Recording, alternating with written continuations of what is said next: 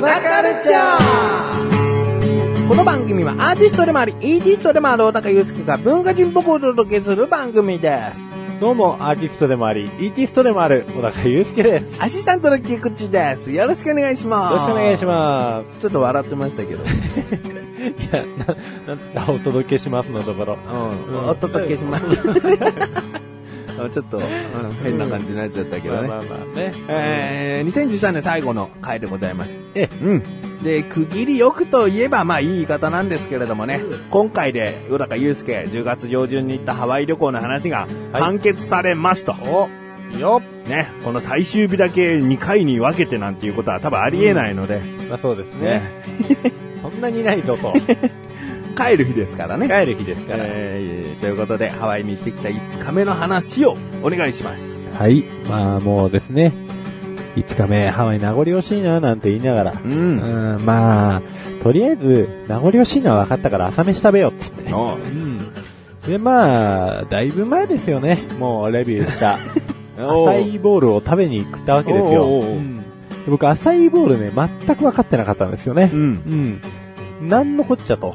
まあ確かに最近話題にはなってるが、と。うん嫁さんがやったらもうハワイ行く前からアサイーボール、アサイーボールって言ってたんですけど、まあもう、健康食品って聞いた時点で、うん。もう興味がないわけですよ。う んうん、健康なものはすべからくまずいと思ってるんで、うんでも、アサイーは理解してたんですよね。そのなんかブルーベリーっぽい果物みたいなイメージあったうんんですよね。っていうのはなんとなく見てたんですけど、うんボール？つって。は？ぁつって言ってたわけですよ。まあ、うんそれでですね、ついに食いに行ったわけですわ、アサイーボールを。まあそしたら、こう、その、ハワイで食ったアサイーボールのお店はもう大混雑してて、朝から。お、大人気。うん。アサイーボール食うのに30分待ちですよ、と。うん。もう30分待たされたら健康じゃなくなっちゃうよ、と。うん、まあいろいろ考えながら、うんまあ待ってたわけですわ、結局頼んでね。んまあ、そしたらですね、まあ割と大きめの、うーん、なんていうのかな、マグカップのでっけえ版ですね。もうほんと。うん。それに、えー下にアサイーのペースト状のやつが敷き詰められてて、うん。で、その上に、えーシリアル、シリアルっていうのかなグラノーラ。グラノーラ。うん。うん。で、えーバナナ、ブルーベリー、うんイチゴが、まあうん見事な感じにトッピングされ、蜂蜜がぶっかけられてるというですね、うんまあ浅いボールを食べましたとう。ん。うん。今写真を見ておりますけれども、非常に美味しそうなんですよね。うんアサイーは、あの、果実っぽくは置いてないんですね。果実っぽくはもう、基本ペーストになっちゃってるんですよね。ペーストで下にあるので、この写真から見えないんですね。そうそうそうそう、うんうんで、このね、ペーストがですね、結構その、ただのペーストではなくて、うんえっ、と、解凍したてでございますみたいな感じなんですよ。要はちょっとシャリシャリしてるおうおうおう。で、も、ちゃんとペーストっぽくなってるっていう、要は解凍し、じんわりして、うんうんうん、今だってタイミングでブシって出したみたいな感じの。なるほど、うん。それがむしろ美味しく感じると。そうですね。うん。まあ、時間が経つと溶けて、もうちょっと流動的になっちゃうんですけど、うん。水分多めになっちゃうんですけど、まあそれでも結構美味しくて、うん。まあ、日本に帰ってからもなんとなくアサイーのジュースは、最近は、うん、ずっと毎日飲んでますかね。おあの、これ、前の料理教室でアサイーボール、アサイーとして話しましたけれども、うんそれが収録終わった1週間後ぐらいにですね、コンビニでアサイーボールのグミみたいのを見ました、おー、はいはいはい。これが言ってたアサイーボールだ。うんグミ化されてる。うん結構もう日本に迫ってきてますね。ううんん。本当グミ好きですよね。えグミコーナーは結構ね、うんいろいろ見ちゃいますね。うん。うん。まあそんなこんなで、そのアサイーボール平らげて、うん。うん。で、まあちょっとその辺、市街地をブラブラ散歩して、うん。まあハワイの海をのんびり見て、まあじゃあ帰り自宅しようかっつって。お、それはじゃあお昼前に。そうっすね。うんうん。もう帰り自宅し始めて、で、まあ普通に空港行きますよね。う。うんん。まあそんなにドラマチックなこと特に何も起きず、え、何時の飛行機予定ですか？えっとですね、あと、3時、4時とかだったかな。ん。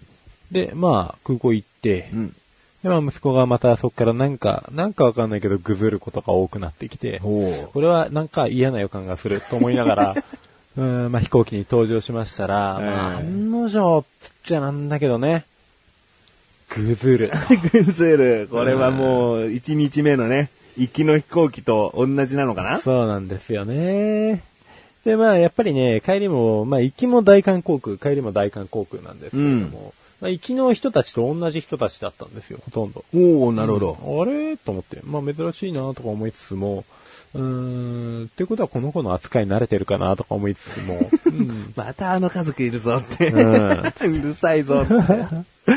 で、またですね、大韓航空オリジナルのキャラクターみたいなやつを、まあ、持ってきて、うん。で、まあ、全然息子食いついてないんですけれども、うんただね、なんかね、今回席の担当だった子だけは違くて、うん。うん、まあ、美人だったんですよ、要するに。おおうん。そしたらですね、ちょっと機嫌良くなるんですよね。お綺麗な方が好き。うん。うんそうなんですよ。で、まあ、また、その子が見えなくなっちゃうと、ええーってなって。で、まあ、周りのお客さんも寝てるから、その人も何とかしなくちゃいけないと思ったらしくて今度その、まあ、オリジナルキャラクターのうんシールがいっぱい貼ってあるね、うん。やつ持ってきたんですよ。うんで、それを、まあ、うちの息子の腕とかにペタッとか言って、うん。ペタッとかつけて、うん。へへへとか言って息子が笑ってるんでさ。いやー、つって。で、俺が、まあじゃあ1枚取ってペタってやると、んちょっとイラッとした顔しながら、笑わない。おかしいな、つって。うんまあそのお姉さん引き下がったらまたちょっとこう、そのシールとかを自分でつけたり剥がしたりとかしながらね、やってるんですけど、ううん。ん。まあ、やっぱり飽きちゃって、うん。また途中で泣いてっていうことを繰り返して、何時間でしたっけ？8時間ですね。うん。これは8時間はきついよ。まあ、ききついですね。ゆっくり寝たい時間ですね。そうなんですよ。で、まあ、向こうに着いた時には、もう日本に着いた時には、もう7、8時ぐらいになってるんで、うん。で、こっからまた成田エクスプレスに乗って帰るわけですわ。うんうん。なので、もう飛行機の中で散々騒いだんで、さすがの息子も疲れたと。うんう。ん。まあ、すぐ成田エクスプレスでは寝てくれて。ちょっとタイミング的にはね、違う方がいいんだけどね。なんですよね。ここまで話すとね、まあ、子持ちの人は大体わかるんですけれどもね、うん家に帰ると元気。うん。ねこれもうどうにもなんないってね。もう無理やりベビーベッドの中にスって入れてね。うん。あ、隣で寝るからって言いながら、うん。もう寝かしつけ。おうん。その日で旅行は終了と。うなるほど。うん。特に、まあ、5日目は帰り自宅がメインって感じですかね。そうですね。うんまあ、浅いボールぐらいしか、本当何もなかったですけれどうも、うん。ん。あとはうちの息子が、その韓国人の女性の人が好きっていう。うん。うん。やっぱお父さんに似て、綺麗なもの好きなのかな、うんいや、まあでもね、これはお父さんのせいじゃないと思いますよ。うん結局その、男性うん。で、あるからにして、まあうん一部例外もありますけれども、うんまあ基本は綺麗な女性が好きでしょうと。なんやかんや言うてもね、みたいな、うんとかあるじゃないですか。うんまあそれが結婚の対象か恋愛の対象かとか、うんまあ鑑賞用の対象かとかいろいろありますけれども、うんまあどこかのジャンルにおいて綺麗な女性は欠かせないでしょうと。おううん、いうことで、しょうがないと。うん。ああ、わかりました。じゃあ、まあ、今回のハワイ旅行を、こう、総評するとどんな感じですか？えー、行きと帰りは疲れた。うん。うん。だが、まあ、ゆっくりできた時もあったよ。でしょうね。うん、そうそうそう。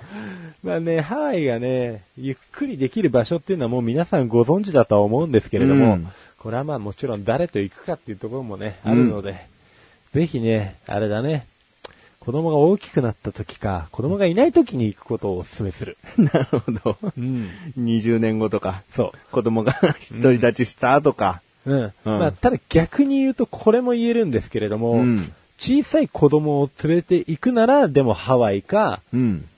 あーグアムとか、うんうんうん要はね、リゾート地で日本人がある程度いるところとかうんでないと、まあ、多分ね、一人であーってどっか行っちゃった時にね、救えないですね。なるほど。うんまあ、日本人がたくさんいるという方が安心ですもんね。そう。日本人がたくさんいれば、ひいては、あのー原住民の方々が日本語喋れるパターンが多いので、うんうんん、まあなんかあってもなんか通じるみたいなのがあるんですよ。ただこれがもうね、スペインとかね、イタリアとかになっちゃうともう大変だと思う。以前、ね、ベトナム、カンボジアも行きましたけど、ええそもんなのう大変だと思う。やばいと思うよ、多分。お子さん連れて行くような場所ではない。そうですね。うん連れてかれちゃいますね。場合によってはね、国が国なだけに。うん。うん。なるほど。ということで。うん。そういった意味では場所も、ま、間違いではなかったし、間違いではなかった。うん。また大きくなったら行ってもいいかなと。うん。まあもっと上手いやり方がもしかしたらあったのかもしれないけれどもね。うんうん飛行機の中とかはね。まあ、大きくなったらね。次じゃあ、4、5歳とか、うんもう少しこういうことを聞く年齢になった時に行きたい海外旅行、最後に。そうだね。どこですか？うーん、タイ。タイ。おうもうそこでタイ。タイとか。うんう。ーん、まあ、もっといいとこだと、なんだろうな。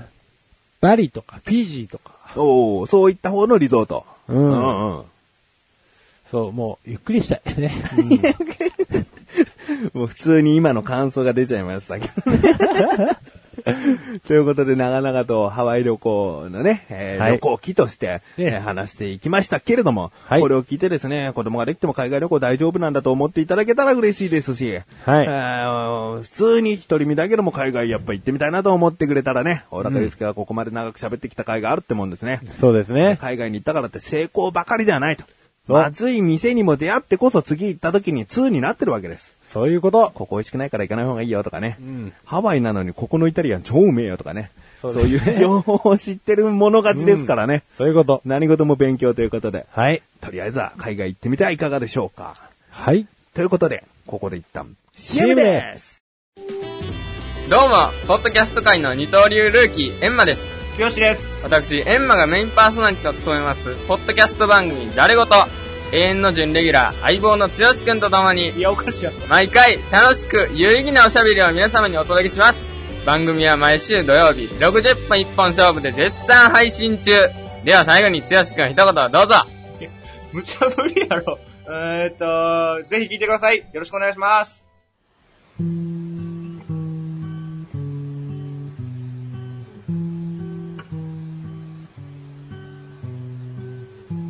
小高郎の料理教室。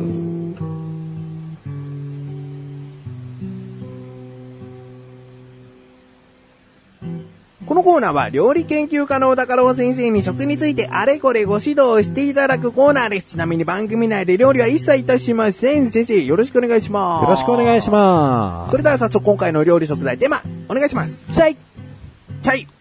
チャイチャイですね。チャイです。はいはい。ええー、飲み物ですね。ー、飲み物ですね。ですよね。僕の知識では飲み物ですね。うん、えそうですね。まあ、誰の知識でも飲み物かなー ちょっとなんか、どうかな違うのかなみたいな雰囲気出されたんで、もしかしたら自分のは間違った情報なのかなと。あ、びっくりしちゃいました。うん。チャイというのはただその食材であって、うんそれを飲み物化しただけで、チャイはそもそも物ですよみたいな、うん。なんかそういう知識が新たに手に入ったら僕は誤解をしていたわけですかああ。いや、もう、今回の、そうですね、レビレビューじゃねえや、この料理教室においてはら。う、ん。何も間違いではないですね。あ間違ってないですはいね。うんもう新しい発見というのは特にない。ないかもということでいきましょう。そうですね。ないならもうこんこの後ね、12、3分早送りしちゃうんで。うですね。まあ、日本でも最近流行ってきてますよね。うんやれ、オシャンティーなね、えうんス。ターバックスとかにもですね、ああ、そうですね、言わまあチャイれてみれば。とかね、普通にあったりしますからね。うんえー、まあ、チャイはですね、ヒンドゥー語、ないしはウルドゥー語でもチャイと、うんチャイチャイ。呼ばれてるみたいですね。うんチャーと、ヤーとからイの間に棒が一本入ってる感じですね。チャイ。チャイ。う。うんん。でですね、このチャイの、えー起源が2つあるんですよね。まあ諸説あって、うん。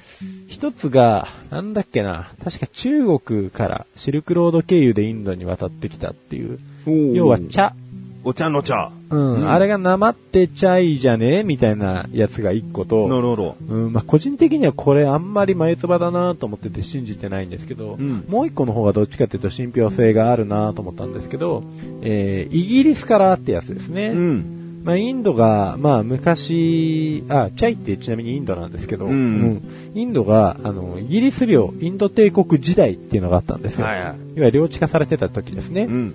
で、イギリス人が、イギリス人が中国から持ち込んだと言われている。うん、だから中国発祥っていうよりかは、まあ、植民地の時に持ってこられたと。うん。う。うんん。だから、そのためですね、カップの中身を受け皿に移して飲むなど、うん。一部には古い英国流の作法も未だに残っていたりすると。まあ、日本じゃそんなことは当然ないですけどね。う。うんんで、ちなみになんですけれども、いい紅茶おは、もうイギリス人みんなイギリスに持ってっちゃうんですよ。おーおーおうんーその当時の話ですね。そうそうそうそうそう。で、残った茶葉。うん。残った茶葉って要はダストみたいなものなんですけれども、うん細かくなっちゃってるやつうん。うね。ん。うん。これをお湯で煮出して、うん。で、紅茶を作り、そこに砂糖とミルクをぶっ込むっていう作り方をしてるんですよ。なんで、逆にチャイを作る場合、良質な茶葉を使わない方がチャイは美味しいらしいんですね。チャイとしては、そうですね。そういうこと。紅茶としてはもちろんそのイギリス人が持ってってしまったものの方が多いんですけれどおも、ーお前らこれ、まあ捨てとけよみたいな感じで残されたやつが、うんチャイを生み出したと。なるほうど。ん。今現代で高級チャイっていうのはちょっとおかしな飲み物になっちゃいますね。うんそういうことですね。うんまあ、それは成立しないんじゃないかと。もともとの定義からすればと。うんうんうんとても高級な茶葉を使用してますのよはおかしいんですうんおね。かしいんですよ、と。もう、そしたらチャイじゃないよ、と。うんうん紅茶ですよね。紅茶だよってうんなるほど。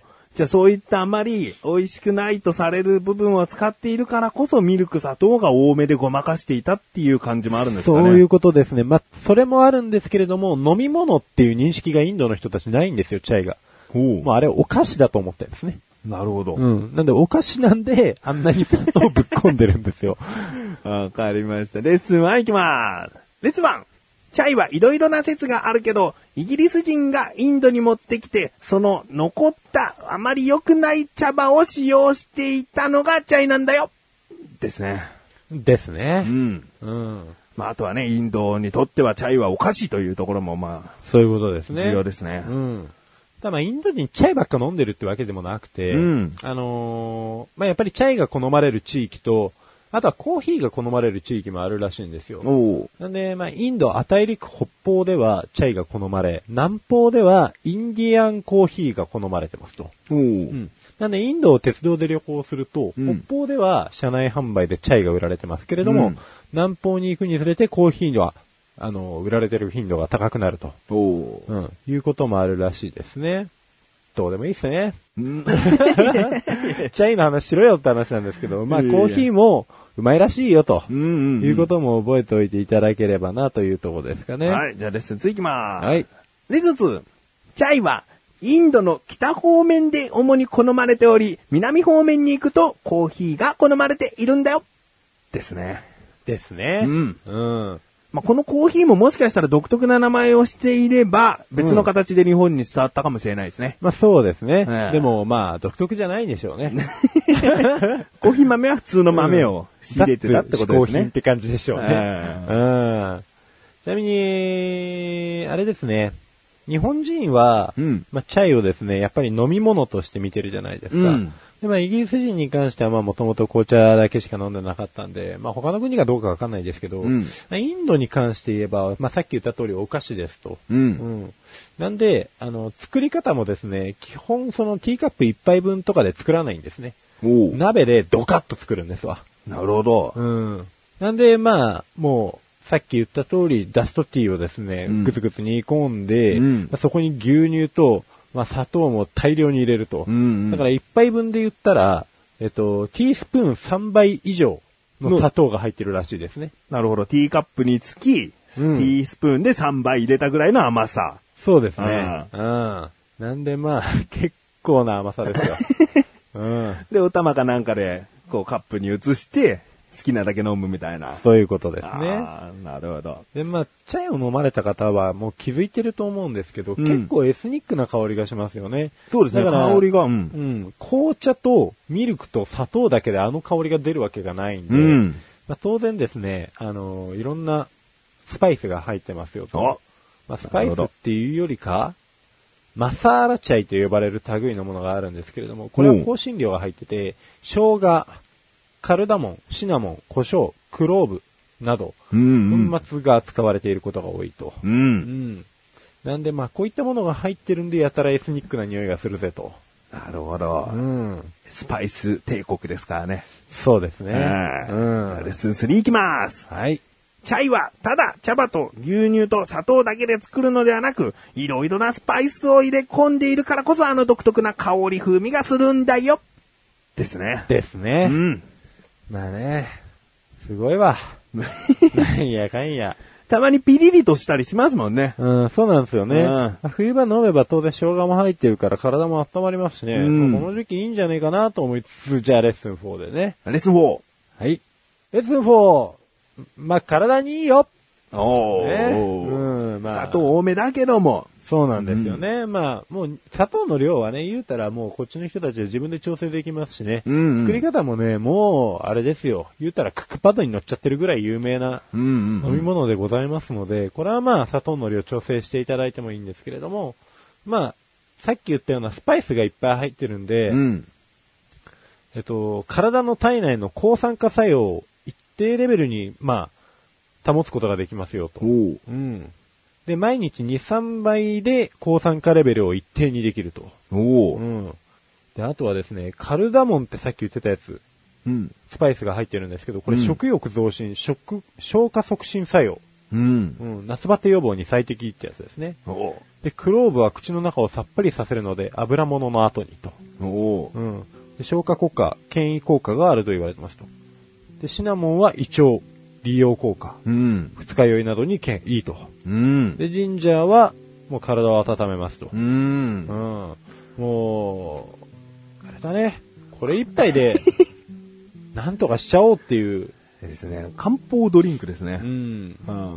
まあ結局植民地だったっていう背景がこれありそうですけどね。うんうんうんまあ結局まともに飯食えねえと。うんうんうんで、何かしらで栄養取んなくちゃいけねえと。そうですね。ほんでもっておやつも食いてえと。うんまあいろんな欲望が、チャイには入ってますよと。うん。うんだって砂糖は炭水化物ですからね。うん。だからもうね、言うたらあれですよ。まあ、こういった部分が注目されてもしかしたらスターバックスなんかで出たのかもしれないですけど、うんあんなおしゃれなところで飲むもんじゃないよと。そもそも、つって。そうですね。ちょっと土のついたカップで飲むのが正しいかもしれない。そういうことですね。まあ、ちなみにインドの人たちはですね、なんか銀カップとかで飲んでたらしいですね。おうー。ん、なんかその方が効果が、効果だっていうイメージだったらしくて。で、えっと、さっき言ってた、まあ、インド旅行して電車の中で飲んだら、みたいなこと書いあの言ってたんですけど、うん。えっと、もう使い捨てカップみたいなのは陶器なんですって。おー。うん。え、一回飲んだらその陶器はもう捨てちゃう？まあそんないい陶器じゃないみたいなんですけど、ううんん。それはもう捨てちゃうんだって。うん使い捨てだって。うん。だから基本的にはすごい銀のちょっとデザイン残ったやつか、うんないしはガラスの陶器。おうん。で飲むか、どっちか、みたいなことみたいですね。ー。ちなみに大体ホットを想像しますけれども、アイスはあり得るんですかね？あ、アイスチャイもありますよ。ありますか、うんなんかそれもね、調べてたらレシピありましたわ。ただなんかホットのチャイをやっぱり冷ましてからどうこうするっていう話みたいですけど。砂糖が溶けないなと思ったんですよ。うんうんうんうんまあそうなっちゃいますよね。んまあよく知らないですわ。いやー、結構いろいろな新鮮な情報あったと思いますよ。あったかな？ありましたよ。どうかな？どうかな？まあこれを機にね、まあうんなんかオリジナルのチャイ入れても面白そうですよね。できそうですね、うん外しちゃいけない生姜シナモンとかそういうものは踏まえておいて。踏まえて、うんまあ大前提のチャイの感じは残しつつ、んあとなんかもうちょっと最近疲れてるからこれぶっ込んでみようとか、うんまあ最近夜の方があれだからこれぶっ込んでみようとか、んまあね、いろいろあると思うんで、ご家庭の事情に合わせて、お、スパイスをあれしてみてはいかがでしょうかと。はい。はい。わかりました。ということで今回のご指導は以上ですね。はい。先生ありがとうございました。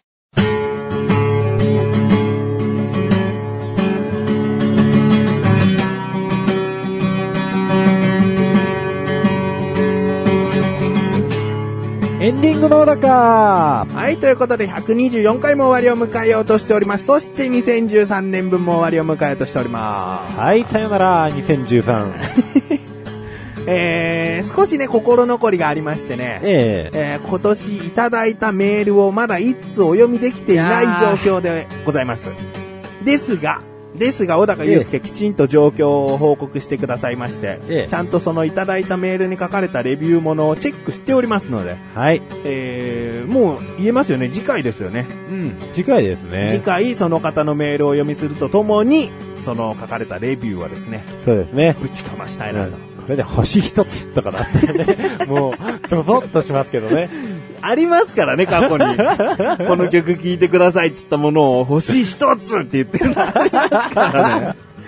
自分が持ってくるのはもうねだいたい4個5個、6個つけたいですねとか言ってるのうんに、人からメールくださいって来たリスナーさんのものを一つとか言っちゃいますからね。いや、もうね、本当いい性格に生まれたかったと思う時もあるんですけどね。まあでも僕はそれが、そういうことがあってこその信憑性だとも思うので、まあ、ひいきをしないというか、嘘言わないってね。で、まあ一好みですからね。そうです。たった小高祐介という人物の一つの評価ですから。そう。ええこれはね、まあ、これも含めて楽しんでいただければってところですね。ですね。うん。もう嫌いになったりしないでほしいと。うん。むしろ小高祐介の星5を狙ってメールをもう、そうですねたくさん送っていただけると、そうそうそう。うんだんだん僕のツボが分かってきてね。うんもう5を取り続けられたらね、もうすごいですよ。すごいですね。えー、ということで、次回、新年一発目には、その予告しているレビューをかましていきます。はい。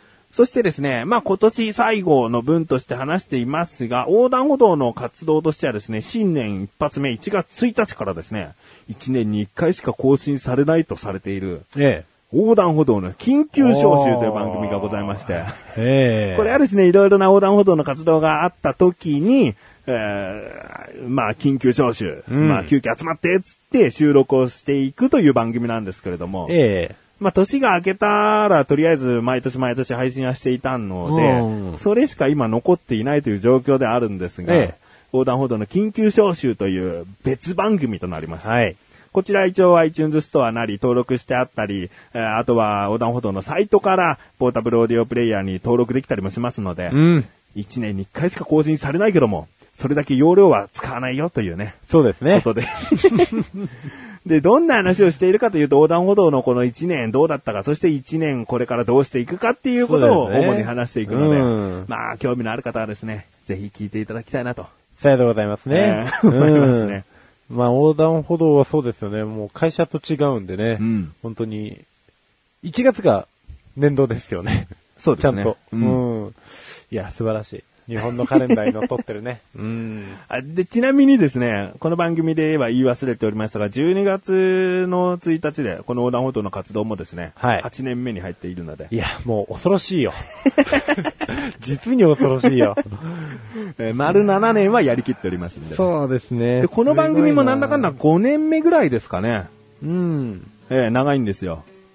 この小田カルチャーも。長いですね。うん一番長寿ですよね。そうです。もう、ワンルームとかの 短きことよと。小高祐介は3番組を経て今小田カルチャーやっているんですけれども、えええー一番最初にやっていたね、ワンルームという番組は18回ぐらいで終わっておりましてね。で、お茶の味というのは40何回か続きまして、えで、今こちらが124回と。もう、どういう、どういう、なんか順序というかね、決まりでそんな数なのかはないよね。えうん、まあそうですね。うんただもう、あのーそうなってしまったということです。別にこれまでの番組の、えっと、僕の相方のパーソナリティの方と特別仲が悪かったとかそういうことではないですからね。うん。まあもう何の因果が 倍以上の数になったと。はいうん。まあ、そういうことでですね、えー、横断歩道の緊急招集も、え聞いていただけたらなと思います。そうですね。とりあえず、小田カルチャーとしては、今年1年、はい聞いてくださってありがとうございえます。ありがとうございました。来年もよろしくお願いします。よろしくお願いします。ということで、小田カルチャーは2週に1度の水曜日更新です。それではまた次回をお楽しみに。さようならさようよ。良いお年を。え？良いお年を。良いお年を。